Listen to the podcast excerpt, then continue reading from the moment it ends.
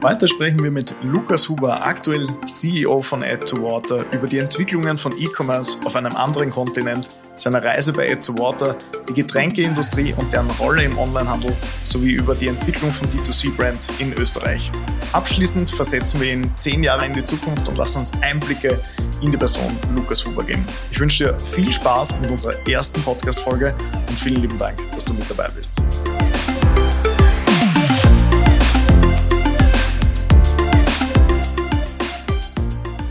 Einen wunderschönen guten Tag, meine Lieben. Mein Name ist Thomas Leskowski und ihr hört gerade die erste Folge des E-Commerce Inspiration Podcasts. Heute zu Gast der wunderbare Lukas Huber. Lukas, schön, dass du da bist. Hallo Thomas, Servus, danke, dass ich da sein darf. Sehr, sehr gerne. Also dann, beginnen wir mal. Starten wir mal kurz damit rein. Lukas, wenn man sich so ein bisschen deinen Lebenslauf anschaut und einfach mal ein bisschen Ego googelt sozusagen, sieht man, dass du aktuell CEO von Add to Water bist, davor bei Joker in Südamerika tätig warst, in Lissabon studiert hast. Das klingt fast alles zu schön, um wahr zu sein. Aber magst du vielleicht den Zuhörerinnen und Zuhörern mal von deiner Seite aus schildern, wer bist du, was hast du die letzten fünf, sechs Jahre gemacht, wo geht deine Reise hin und was hast du bis jetzt so erleben dürfen? Sehr gerne.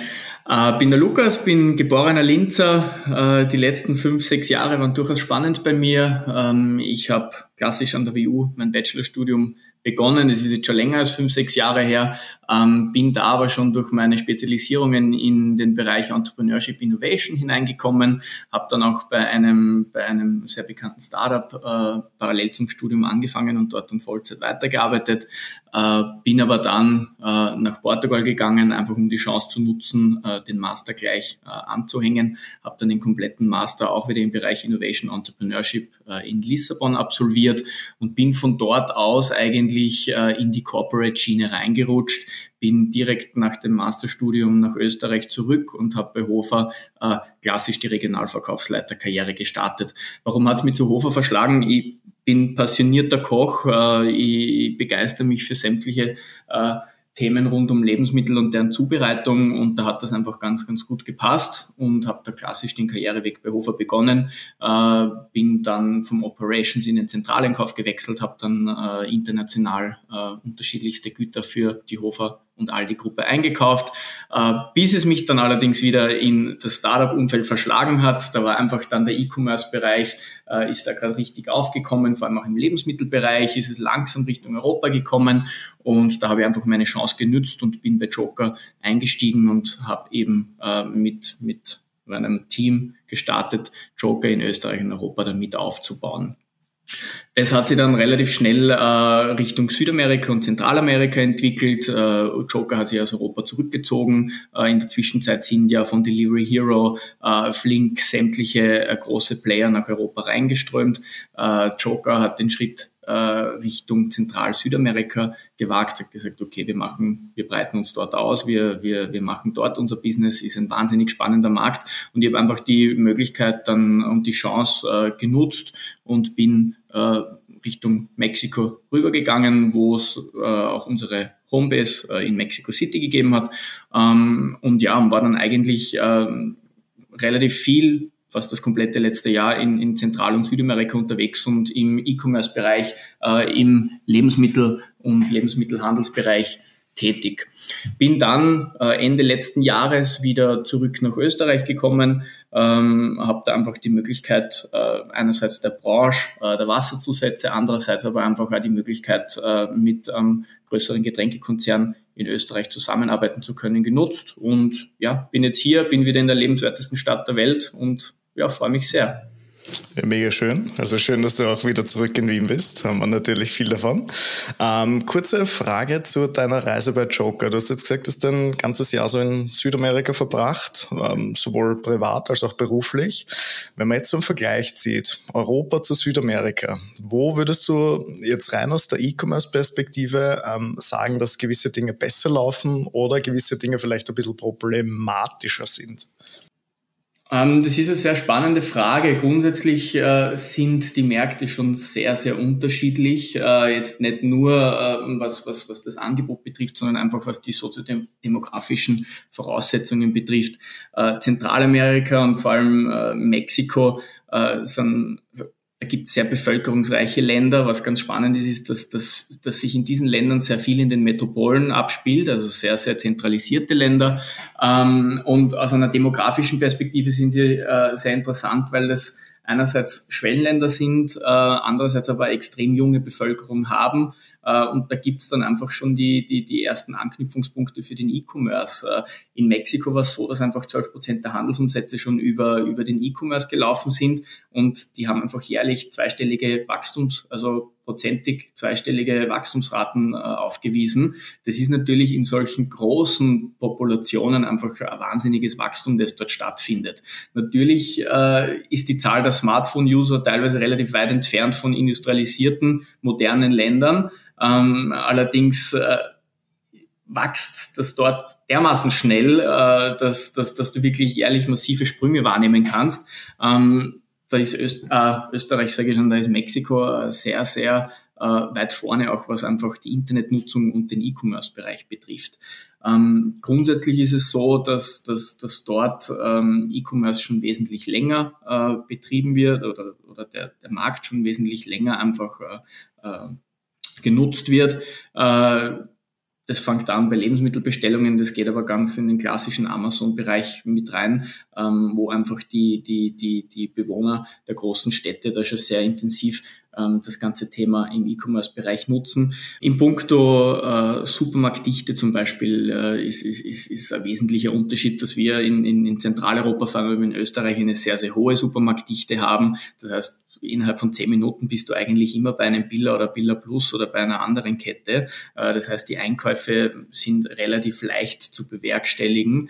Äh, in südamerikanischen Städten ist das ein ganz anderes Thema. Da ist die Dichte eine viel eine geringere. Äh, du hast teilweise sehr, sehr lange Zeiten im Auto, die du im Stau oder einfach am Weg zum, zum Supermarkt verbringst. Und natürlich ist, ist, ist der Sicherheitsaspekt dort auch ein ganz anderer. Also sämtliche Tätigkeiten, die du nicht außerhalb der Wohnung machen musst äh, und, und die dir nach Hause gebracht werden, bevorzugst du halt einfach oft, dass dir das dann einfach auch nach Hause gebracht wird.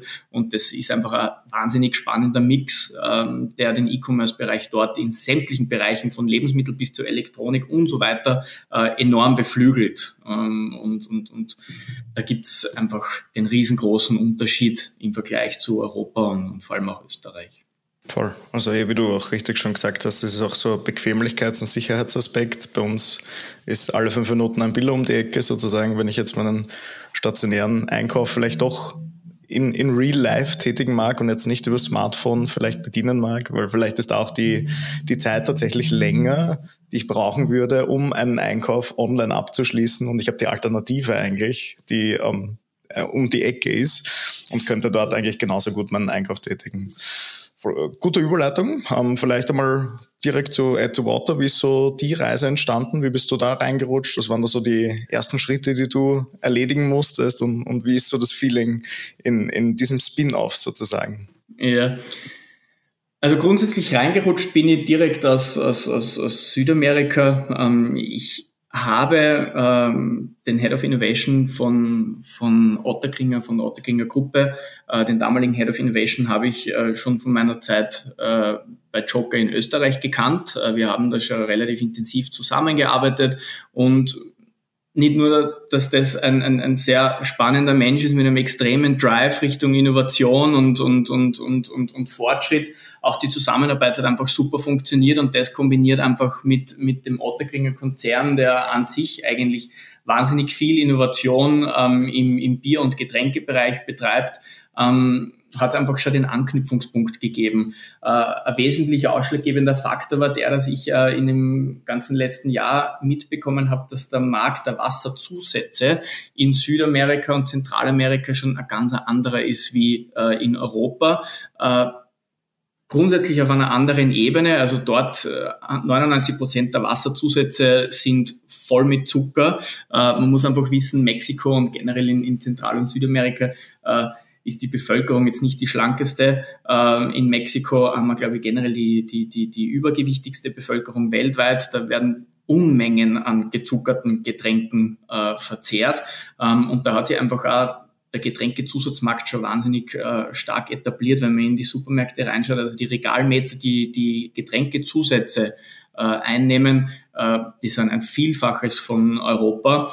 Ähm, natürlich ist es dort aus, einem ganz anderen, äh, aus einer ganz anderen Motivation einfach äh, gekauft worden. Bei uns in Europa ist, ist, ist, ist einfach so, äh, der Ersatz zur Limo. Äh, der Ersatz zur Limo ist einfach meistens dann der kalorienfreie oder kalorienarme Ersatz.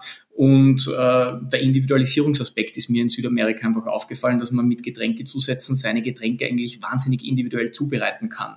Ähm, quasi dieses Gap äh, an, an, an, an Marktnachfrage und Marktangebot in Europa gleichzeitig einfach dieses dieses, die, diese Individualisierung auch, und auch die Umweltkomponente haben für mich äh, das Projekt Add to Water so wahnsinnig spannend gemacht. Und, und wir haben uns dann zusammengeschrieben, zusammengerufen und ich habe dann für mich relativ schnell äh, die Entscheidung getroffen, äh, dass das einfach ein guter Anlass ist, wieder zurück nach Österreich zu kommen und bin dann Anfang diesen Jahres äh, nach Österreich wieder zurückgezogen und direkt gleich in das Projekt Add to Water reingestartet.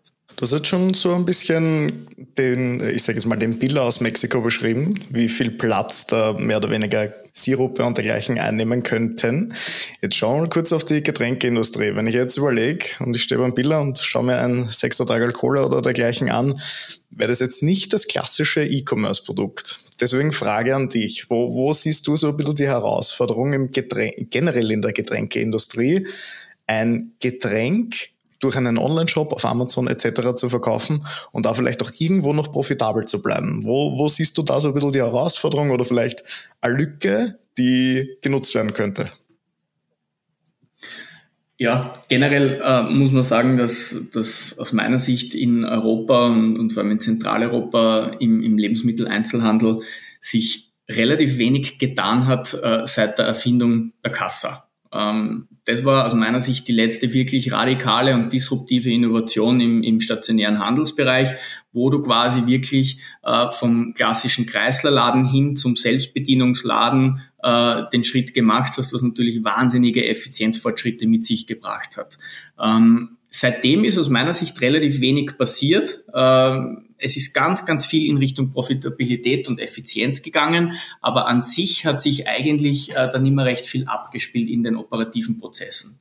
Äh, wenn man aufs Getränkeregal schaut, äh, muss man ganz einfach sagen, wir machen nichts anderes, ähm, als dass wir abgepacktes Wasser in Plastikflaschen durch die Gegend führen. Und wenn es Cola ist, ist halt 80 Prozent Wasser und der Rest ist Zucker, aber wir führen es trotzdem durch die Gegend. Das heißt, wir äh, haben einen wahnsinnigen äh, Einfluss auf die Umwelt, äh, hinterlassen einen sehr hohen äh, CO2-Fußabdruck, verursachen wahnsinnig viel Plastik und alles eigentlich für ein Getränk, äh, das 80, 90 Prozent Wasser beinhaltet, das bei uns in, in Europa generell, aber vor allem in Österreich und Zentraleuropa in wahnsinnig guter Qualität aus der, aus der Leitung kommt. Ähm, ähm, auf den E-Commerce-Bereich natürlich dann umgelegt, abgepacktes Wasser, ein Getränk, das zwischen 80 Cent und 1,99 Euro kostet. Äh, das zu verschicken ist, ist einfach logistisch dann wieder sowohl Kosten als auch vom Fußabdruck her äh, wahnsinnig ineffizient und da ist natürlich wahnsinnig viel Potenzial vorhanden. Jetzt kann man das umlegen, wie es die Südamerikaner machen, dass sie halt ihre, ihre, ihre Zuckersäfte in Pulverform oder in anderen Darreichungsformen, die sind da schon relativ weit entwickelt und, und haben da einige, einige verschiedene Angebote, ähm, dass man sich das einfach selbst mit dem Wasser, das aus der Leitung kommt, zubereitet. Und genau da sehe ich eigentlich die Chance für die Getränkeindustrie, dass man sehr stark in Richtung äh, Konzentrate und Pulverformen geht, einfach um äh, Individualisierungsgrad, höheren Individualisierungsgrad zu schaffen ähm, und äh, um die Umwelt zu schonen und, und den Ressourcenverbrauch äh, sehr stark eingrenzen zu können. Okay, äh, vielleicht eine recht persönliche Frage oder eine, die ich nicht weiß. Ähm, Mexiko Wasserqualität, wie, wie schaut es da aus? Also ich meine, im Vergleich zu Österreich ist das äh, wahrscheinlich ein Thema, das nur Österreich gewinnen kann, aber in dem Fall Frage an dich. Wie hast du das dort wahrgenommen? Das ist ein Thema, das gewinnt ganz, ganz klar Österreich. Also die Wasserqualität in Mexiko und generell in Zentralamerika, es gibt ein paar Ausnahmen, aber die ist, die ist wahnsinnig schlecht. Also da, da redet man immer davon, dass das Wasser jetzt nicht gut schmeckt, sondern da redet man davon, dass das Wasser dich potenziell krank macht. Das heißt, dort ist der Markt äh, an sich so, dass man sehr viel und fast ausschließlich äh, abgepacktes Wasser konsumiert. Äh, die Industrie der Filtersysteme ist dort äh, schon sehr groß, aber es ist natürlich, äh, vor allem wenn es on the go und, und im Impulskaufbereich, ähm, da gibt es die Möglichkeit nicht, dass du dir einfach deine Wasserflasche mitnimmst und dann äh, am Flughafen vielleicht auffüllst äh, hinter der Security-Kontrolle oder im Büro einfach die Wasserflasche in der Küche auffüllst. Das gibt's dort praktisch nicht. Und, und, und das ist was, das lernst du natürlich auch erst so richtig zu schätzen, wenn es nicht mehr in Österreich bist, was eigentlich das Wasser, das Gut Wasser, das da einfach so aus der Wasserleitung kommt, äh, jederzeit verfügbar ist und nicht nur eine gute Qualität, sondern einen wahnsinnig guten Geschmack auch hat, ähm, das lernst du dann erst so richtig zu schätzen. Ja, glaube ich dir. Also ich denke mir jedes Mal, wenn man irgendwie im Urlaub war oder dergleichen und du kommst aus einem Land, das eigentlich nicht die gleiche Wasserqualität hat, die man gewohnt war. Und dann kommst du heim und denkst also, ah, als erstes Mal ein Glas Leitungswasser. schön schön genau. aus der genau. Wasserleitung raus. Aber cool, sehr interessantes Thema, auch weil du gesagt hast, Filtersysteme. Ähm, eigener Markt ist vielleicht bei uns gar nicht so das Thema. Und dort wahrscheinlich so der, der Running Gag wird gleich ein Aroma da, da, dazu verkauft, dass du dein Kirschwasser ähm, durchfiltern kannst. Aber sehr, sehr spannende Entwicklung. Ähm, kurz nochmal der Rückblick oder ähm, zurückschauend auf das Thema Großkonzern im Hintergrund. Wie, wie ist es für dich oder für euch, so ein, ich sage jetzt mal, ein Spin-off von einem großen Unternehmen zu sein? Hat sicher coole Vorteile, aber ich, ich nehme mal an, hat auch seine Herausforderungen. Wie, wie würdest du das einschätzen? Genau. Äh, ganz kurz nur für unsere Zuhörerinnen und Zuhörer. Add to Water ist ja ein, ein, ein ein Corporate Venture, ähm, wo sich äh, die Otterkringer AG äh, federführend äh, eingebracht hat, um einfach das Thema Wasserzusätze voranzutreiben und Innovationen im Bereich der Getränkeindustrie voranzutreiben. Äh, das ist quasi jetzt nicht die klassische äh, Startup-Story, äh, die, die, die, die ich da jetzt mit Add to Water hinlege, sondern wir kommen wirklich aus, aus einem Corporate Venture, wo die Otterkringer AG mit einem Venture-Partner gemeinsam ein Unternehmen gegründet hat, ähm, und ich das quasi übernommen habe und, und, und da jetzt weiterführe. Äh, Challenges gibt es natürlich einige, Challenges gibt es aber auch in der klassischen Startup-Story einfach einige. Also Gründen ist einfach super schwer, äh, Aufbauen und Skalieren ist super schwer. Natürlich sind die, die, die ähm, Challenges dann oftmals andere. Ähm, Du hast gewisse Herausforderungen, ähm, wenn du auf Investorensuche gehst, weil natürlich da schon genau hingesehen wird, wenn schon ein ganz, ganz großer Gesellschafter oder mehrere Gesellschafter dann im Hintergrund stehen. Ähm, auf der anderen Seite hast du wesentliche Vorteile und das ist etwas, was ich sehr schätze. Wenn du einen Hauptgesellschafter in der gleichen Industrie hast, dann hast du ein gewisses Netzwerk und ein gewisses Wissen, auf das du zurückgreifen kannst. Und um da ein kleines Beispiel jetzt zu nennen, ähm, im rechtlichen Bereich zum Beispiel. Gerade wenn du als E-Commerce-Startup im Lebensmittelbereich äh, dich etablieren möchtest und dann einfach auch schnell skalieren möchtest, äh, von Themen Markenschutz bis hin aber einfach zu ganz simplen DSGVO-Themen, äh, hast du da einen Grundstock an Wissen, den du potenziell sehr schnell anzapfen kannst, das dir einerseits sehr, sehr viel Ärger und, und, und, und Ressourcen spart und auf der anderen Seite äh, sehr stark dabei hilft, dass du wirklich da eine gute Basis legen kannst, um, um skalieren zu können. Und was man schon oft sieht, im, vor allem im Lebensmittelbereich, ist einfach, dass äh, Startups und junge Unternehmen äh, kleine Fehler machen, die sich aber dann wirklich auch äh, aufgrund der Regulatorien äh, sehr, sehr stark dann auswirken und, und, und, und viele Startups am Anfang einfach auch schon in die Knie zwingen. Und das ist natürlich was, wo wir potenziell einfach ein Netzwerk und ein Wissen haben, auf das wir zugreifen können, was wir auch regelmäßig tun und wofür ich wahnsinnig dankbar bin, weil da das, das ermöglicht jetzt keine Abkürzungen, aber das, das erspart dir einfach wahnsinnig viel an Problemen hinten raus. Okay, ja, du, du sagst schon, aber Startups haben generell äh, relativ viele Herausforderungen, erst recht, wenn man gewisse Dinge noch nicht weiß oder die noch nicht bekannt war. Ähm, wie siehst du jetzt generell so ein bisschen die Entwicklung von äh, D2C-Brands? Also ihr verkauft ja auch direkt an Konsumentinnen und Konsumenten.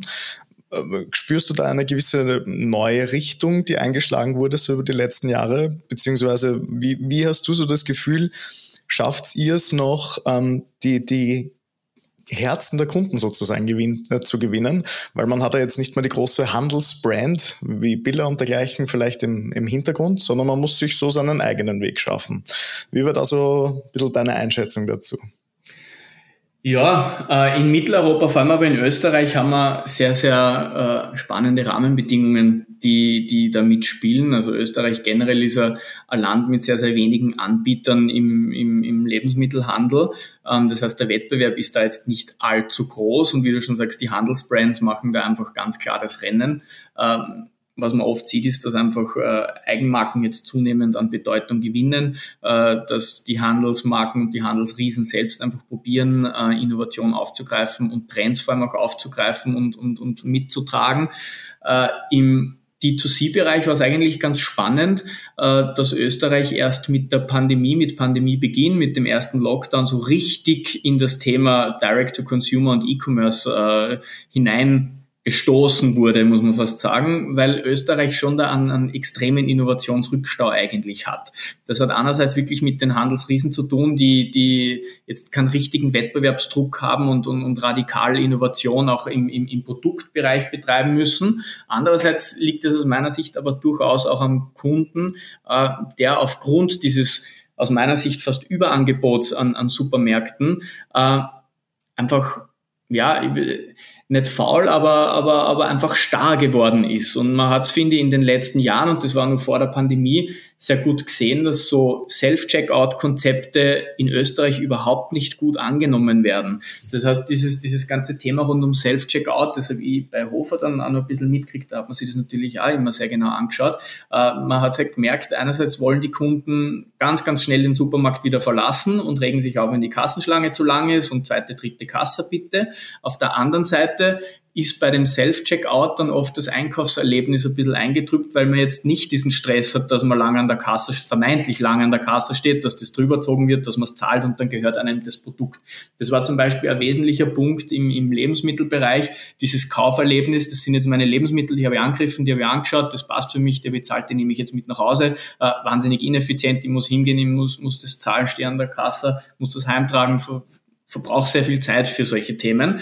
Ähm, und das ist dann auf einmal in der Pandemie ganz, ganz anders geworden. Und da haben dann auch die Kunden, aber auch die Anbieter sehr schnell erkannt, oha, mit der Technologie ist eigentlich noch viel, viel mehr möglich. Ähm, und, und, und, einige haben sie da, die, die sind fast in den E-Commerce und den D2C-Bereich reingeflohen. Äh, man hat dann gesehen, eigentlich spart man sich ganz, ganz viele äh, laufende Kosten, wenn man Geschäfte schließt, komplett schließt oder, oder teilweise schließt ähm, und, und, und sind da in den E-Commerce-Bereich dann gegangen. Was man jetzt sieht, ist ganz spannend, ähm, ist einfach, dass diese Omnichannel-Strategie wesentlich besser funktioniert, ähm, weil wir halt technologisch noch nicht so weit sind, dass wir jetzt ein Einkaufserlebnis 100% im Online-Bereich äh, perfekt nachbilden können, so wie es der Kunde gewohnt ist oder wie es der Kunde auch erwartet.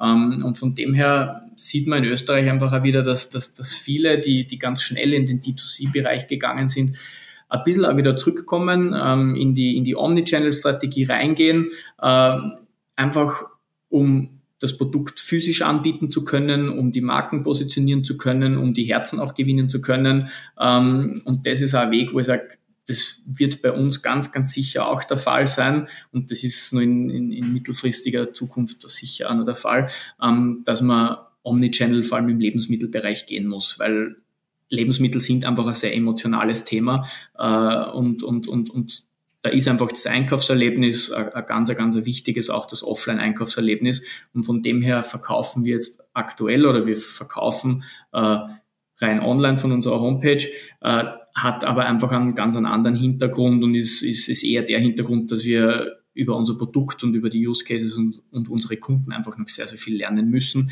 bevor wir dann den Schritt in den Handel wagen wollen, den wir aber definitiv wagen wollen. Okay, jetzt hast du mir leider eine Frage fast weggenommen, weil ich wollte gerade fragen, wann, wann gibt es den ersten Add to Water Store? Also ich stelle mir das vor mit Springbrunnen mitten im Raum und du tröpfelst einfach nur mal ins Wasser sozusagen rein. Wir sehen es ja jetzt bei Markter, bei Waterdrop etc., alles, was da so ähm, im Lebensmittelmarkt aktiv ist. Gibt es irgendwann mal einen Add to Water Store? Gute Frage. Aktuell sind wir ja dabei, dass wir unsere kompletten Produkte äh, von Grund auf überarbeiten und dass wir auch im Business Model im, im Hintergrund sehr viel verändern. Ähm, wir haben jetzt äh, vor dem großen Start der Skalierung, auch der internationalen Skalierung gesehen, dass man noch sehr viel Kundenfeedback einfach, und das ist der Vorteil, wenn du wirklich online verkaufst. Das Kundenfeedback äh, ist sehr genau und ist, ist in Realtime quasi da. Ähm, da haben wir sehr, sehr viel wertvolles Feedback bekommen, äh, sind äh, da jetzt im großen Umbau sowohl von den Produkten als auch von, von Teilen unseres Geschäftsmodells. Äh, werden sicher die nächsten Monate beziehungsweise dieses Jahr, sobald wir dann unsere, unsere neuen Produkte am Markt haben, werden wir dann sicher äh, online bleiben. Aber im, im Laufe des, des, des kommenden Jahres werden wir den Schritt in den, in den Offline-Bereich wagen. Wir haben schon die ersten Schritte in diversen Pop-up-Stores gemacht, äh, haben da einfach super positives Feedback äh, bekommen. Auch Stichwort Herzen gewinnen. Das funktioniert natürlich vor allem mit Lifestyle-Produkten und dann Produkten, die einen relativ neuen Use-Case auch offenbaren, funktioniert das wesentlich besser.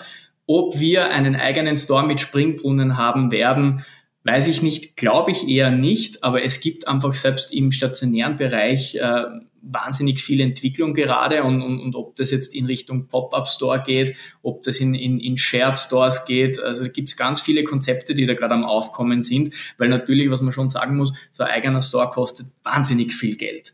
Ähm, auch wenn auch wenn man da jetzt sagt, okay, mit den Umsätzen, die wir dort machen, können wir es nicht decken. Wir kriegen wahnsinnig viel Feedback, wir können unsere Marke positionieren und so, und so weiter und so fort. Es kostet am Ende des Tages Geld und das ist natürlich im Lebensmittelbereich ist das äh, ein wesentlicher Punkt und der Lebensmittelbereich auch im, im Lifestyle- und Innovationsthema, es ist einfach beinharte Arbeit und du musst da wirklich wirtschaftlich auch äh, sehr, sehr genau arbeiten, um, um da auch einfach jetzt kostenseitig dann nicht verhungern zu müssen. Absolut. Sehr, sehr, sehr gute Einblicke. Sehr, vielen Dank auch mal für so alle Winkeln, die du da jetzt uns zugelassen hast. Das Format heißt ja E-Commerce Inspiration Podcast, deswegen wechseln wir jetzt thematisch ein bisschen so in, die, in deine visionäre Funktion. Ähm, stell dir mal folgendes Szenario vor. Es gibt in zehn Jahren nicht mehr die Möglichkeit, eine Zustellung in Großstädte zu schaffen.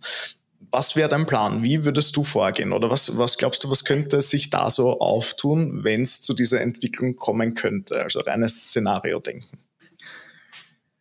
Spannende Frage. Ähm, ich glaube, dass es so nicht sein wird. Ich glaube, dass es in zehn Jahren und vielleicht sogar schon früher einfach keinen Individualverkehr mehr geben wird.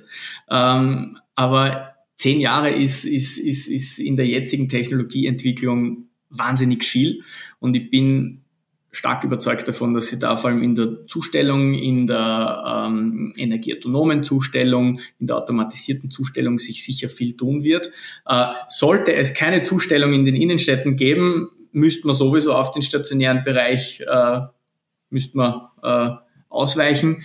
Er muss natürlich auch beliefert werden. Ähm, von dem her würden wir uns dann wahrscheinlich auch wirklich im stationären Handel, Drogeriefachhandel, äh, LEH, würden uns sicher finden. Ich glaube aber, dass in zehn Jahren ähm, das Einkaufen ein ganz ein anderes sein wird, ähm, dass vor allem der E-Commerce-Bereich ein ganz ein anderer sein wird und an Relevanz äh, wahnsinnig äh, zugenommen haben wird.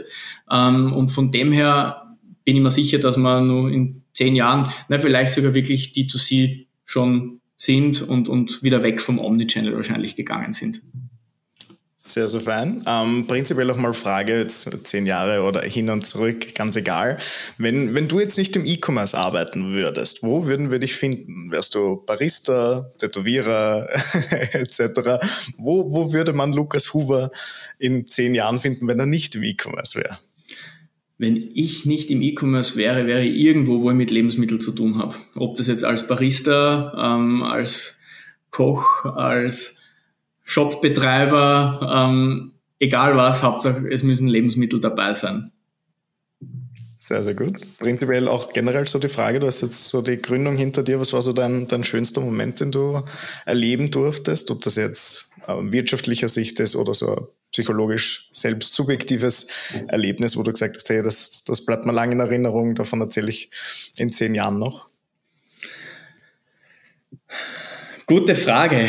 Ähm, gegründet habe ich eigentlich äh, bis dato nur einmal und zwar äh, meine Unternehmensberatung eben im E-Commerce und im, im, im Online-LEH-Bereich. Ähm, generell, äh, was man sagen muss, im, im, im, im Startup-Bereich rund ums Gründen, es ist wahnsinnig viel Unsicherheit. Ähm, man springt da wirklich in ein kaltes Wasser. Es ist super intensiv, aber rückblickend hat sich einfach jede Sekunde ausgezahlt. Und bei mir war so ein, ein, ein, ein Wendepunkt, wie ich den Schritt von äh, Hofer, wo man ja wirklich praktisch eine vorgezeichnete Karriere hat, äh, man, man, verdient sehr gut, man sitzt fast sogar in einem goldenen Käfig und könnte den klassischen Weg gehen, Häusl bauen und so weiter und so fort.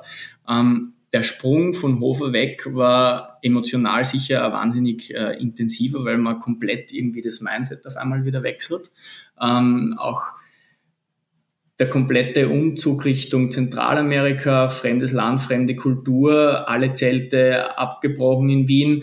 Das ist, das ist, das ist emotional sehr, sehr fordernd. Ähm, ich würde es aber genauso wieder machen. Ähm, es ist super intensiv, egal was du machst, wo du bist. Du lernst aber wahnsinnig viel. Ähm, und das ist, glaube ich, das, was man, was man, was man, was man da am meisten einfach auch mitnehmen kann, sowohl fachlich, aber vor allem auch einfach äh, persönlich lernt man wahnsinnig viel, wenn man sich einfach ständig aus der Komfortzone rausbewegt ähm, und, und, und ich würde es jedem nur empfehlen, um ehrlich zu sein, weil was man schon sagen muss, in, in Österreich und, und, und in Mitteleuropa, generell in der EU, uns geht's schon wirklich gut. Also wir haben Fallback-Systeme, wir können auch mal Risiko nehmen ähm, und von dem her gibt es eigentlich keinen Grund, das nicht zu machen. Finde ich super guten Punkt, den du da ansprichst mit Fallback-System. Ähm, generell sich mal die Frage zu stellen, was habe ich wirklich zu verlieren? Also wie, wie schlimm kann es werden? Was, was wäre so das Worst-Case-Szenario? Und eh, wie du richtig sagst, in Mitteleuropa ist da ein Sicherheitsnetz vorhanden. Ich sage jetzt mal, du, du fallst nicht irgendwo runter, sondern es gibt immer wieder eine Methode da, sein Mindset wieder in die richtige Richtung zu bekommen. Und ich glaube, man muss einmal hinfallen, dass es dann noch wirklich gescheit bergauf geht. Ähm, vielleicht auch gleich so weitere Mindset-Frage. Was würdest du Leuten, die jetzt, die sich recht unorientiert fühlen, beziehungsweise vielleicht nicht ganz sicher sind, ob sie den Schritt in die Selbstständigkeit machen, ob sie den Schritt in E-Commerce machen. Was würdest du so mitgeben? Ich habe jetzt so gehört, äh, die Reise war für dich extrem relevant für dein Leben. Einfach mal alle Zelte abreißen und schauen, wie, wie ist es woanders, einen neuen Freundeskreis aufbauen etc. ist definitiv nicht einfach. Was, was wäre so dein Blueprint für diese Person? Einfach machen. Wenn man von was überzeugt ist, wenn man wirklich, ähm, wenn man wirklich äh, hinter etwas steht, dann einfach machen. Ähm, Ob es angenommen wird oder nicht, das zeigt sich dann eh immer. Man kann Projekte intensivstens vorkonzipieren und eigentlich tot konzipieren und tot planen. Äh, einfach machen. Äh, es, es, kommt, wie es kommt. Das Wichtigste ist, dass man was macht, ähm, wo man einfach persönlich dahinter steht ähm, und, und, und wo man überzeugt davon ist, äh, dass das einen Mehrwert stiftet. Also wirklich einfach machen. Finde ich mega gut. Überhaupt, das ist jetzt gerade die erste Podcast-Folge, wie man vielleicht hören kann. Ähm, auch generell, wie du sagst, dieses Tod konzipieren, ganz heikles Thema. Ich wollte mit dem Podcast auch schon vor einem Monat beginnen und dann habe ich gedacht, so, na, Blödsinn, machen wir doch ein bisschen anders. Und ich glaube, erst der Schritt, wenn man dann wirklich ins Machen kommt und tatsächlich hier so gegenüber sitzt, ihr seht uns da zwar gerade leider nicht, aber ihr hört uns und dieser Moment, dieses mal wirklich drin zu sein, das ist so eine Hemmschwelle und Lukas, wie du richtig gesagt hast, Komfortzone kann gefährlich sein, weil man denkt sich so, ah, ist, ist die Anstrengung wirklich wert? Ähm, ist sie definitiv, weil erst wenn man den Schritt da so ein bisschen rausgemacht hat, sieht man, was man hinter sich gelassen hat und das ist, glaube ich, für, für all, für, egal in welchem Alter man ist, äh, sehr, sehr wichtige Entscheidung, die man treffen muss und auch ein bisschen Mut zur Veränderung zu stiften. Gut, Lukas, wir sind rein thematisch eigentlich durch. Jetzt denken sich wahrscheinlich viele Leute, hey, ist ein cooler Typ, ähm, mit dem mag ich in Kontakt kommen. Wo finden wir dich, wenn wir dich aufsuchen wollen? Ja, grundsätzlich äh, klassisch auf LinkedIn. Ähm, bin jetzt nicht allzu umtriebig, was Content Creation betrifft, aber ich bin, bin sehr viel äh, auf LinkedIn unterwegs und, und vernetze mich und tausche mich auch sehr gerne über LinkedIn aus.